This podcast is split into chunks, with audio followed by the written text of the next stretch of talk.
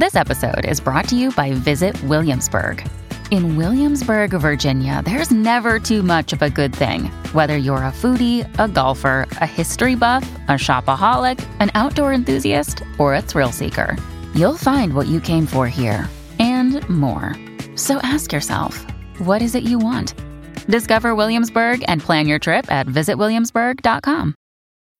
When you need mealtime inspiration, it's worth shopping Kroger, where you'll find over 30,000 mouthwatering choices that excite your inner foodie. And no matter what tasty choice you make, you'll enjoy our everyday low prices, plus extra ways to save, like digital coupons worth over $600 each week. You can also save up to $1 off per gallon at the pump with fuel points. More savings and more inspiring flavors make shopping Kroger worth it every time. Kroger, fresh for everyone. Fuel restrictions apply.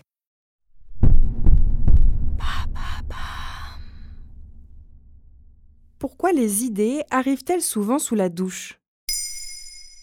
Merci d'avoir posé la question. Il y a celles et ceux qui passent sous la douche le matin et ceux qui la prennent le soir. Mais quelle que soit l'heure de la douche ou le temps que vous y passez, certaines idées arrivent plus facilement au cours de cette routine quotidienne. On l'appelle parfois effet douche ou effet Eureka. Ce moment d'illumination ou de résolution de problèmes sous l'eau a été récemment étudié par des chercheurs de l'Université de Virginie qui ont publié une étude en septembre 2022.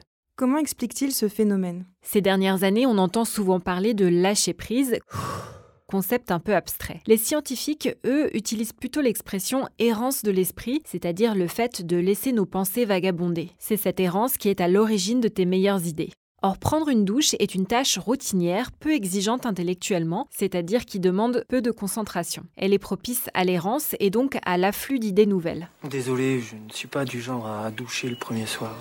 À l'inverse, les activités plus contraignantes inhibent la créativité et limitent le vagabondage de l'esprit.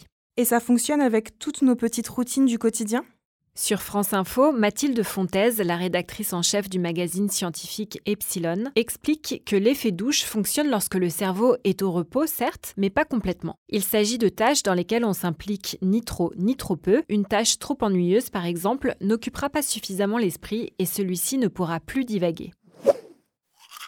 En revanche, se brosser les dents permet une bonne errance de l'esprit, tout comme la marche, le jardinage ou le fait de faire la vaisselle. Ce sont des activités que les chercheurs qualifient de modérément exigeantes sur le plan intellectuel, des tâches automatisées avec juste ce qu'il faut de stimulation. Cet état particulier du cerveau porte un nom scientifique? Et oui, c'est le réseau mode par défaut ou RMD, un peu comme l'état de veille des ordinateurs. On pourrait croire que le cerveau ne fait rien dans cet état de vagabondage, alors qu'en réalité, souvenirs et rêveries se croisent. Le cerveau est très actif. Cette dynamique peut aider à résoudre un souci au boulot, une recherche de cadeaux de Noël ou l'organisation d'un événement. Concrètement, ça veut dire que si tu veux débloquer un problème de manière innovante, il faut en fait s'en éloigner. D'où l'importance de faire des pauses dans ton travail, que ce soit pour ta santé physique ou pour stimuler ta créativité. Tu l'auras compris, se consacrer à une tâche qui demande un niveau de concentration moyen te permettra finalement d'aérer ton esprit. Maintenant, vous savez, un épisode écrit et réalisé par Émilie Drujon. Ce podcast est disponible sur toutes les plateformes audio et si cet épisode vous a plu, n'hésitez pas à laisser des commentaires ou des étoiles sur vos applis de podcast préférés.